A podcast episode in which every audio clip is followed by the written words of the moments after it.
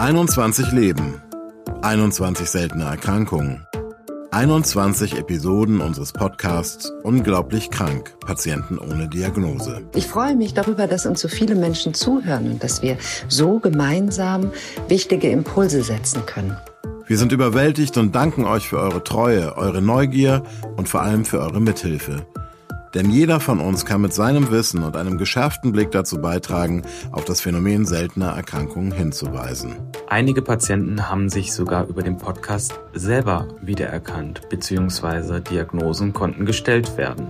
Ihr seht, Schwarmintelligenz ist nicht nur ein Wort, sondern wir alle sind der Schwarm.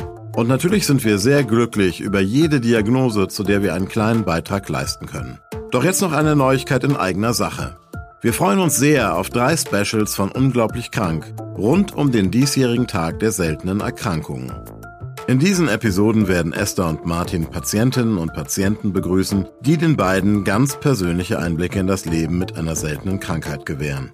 Wir sind jetzt schon gespannt auf ihre Geschichten.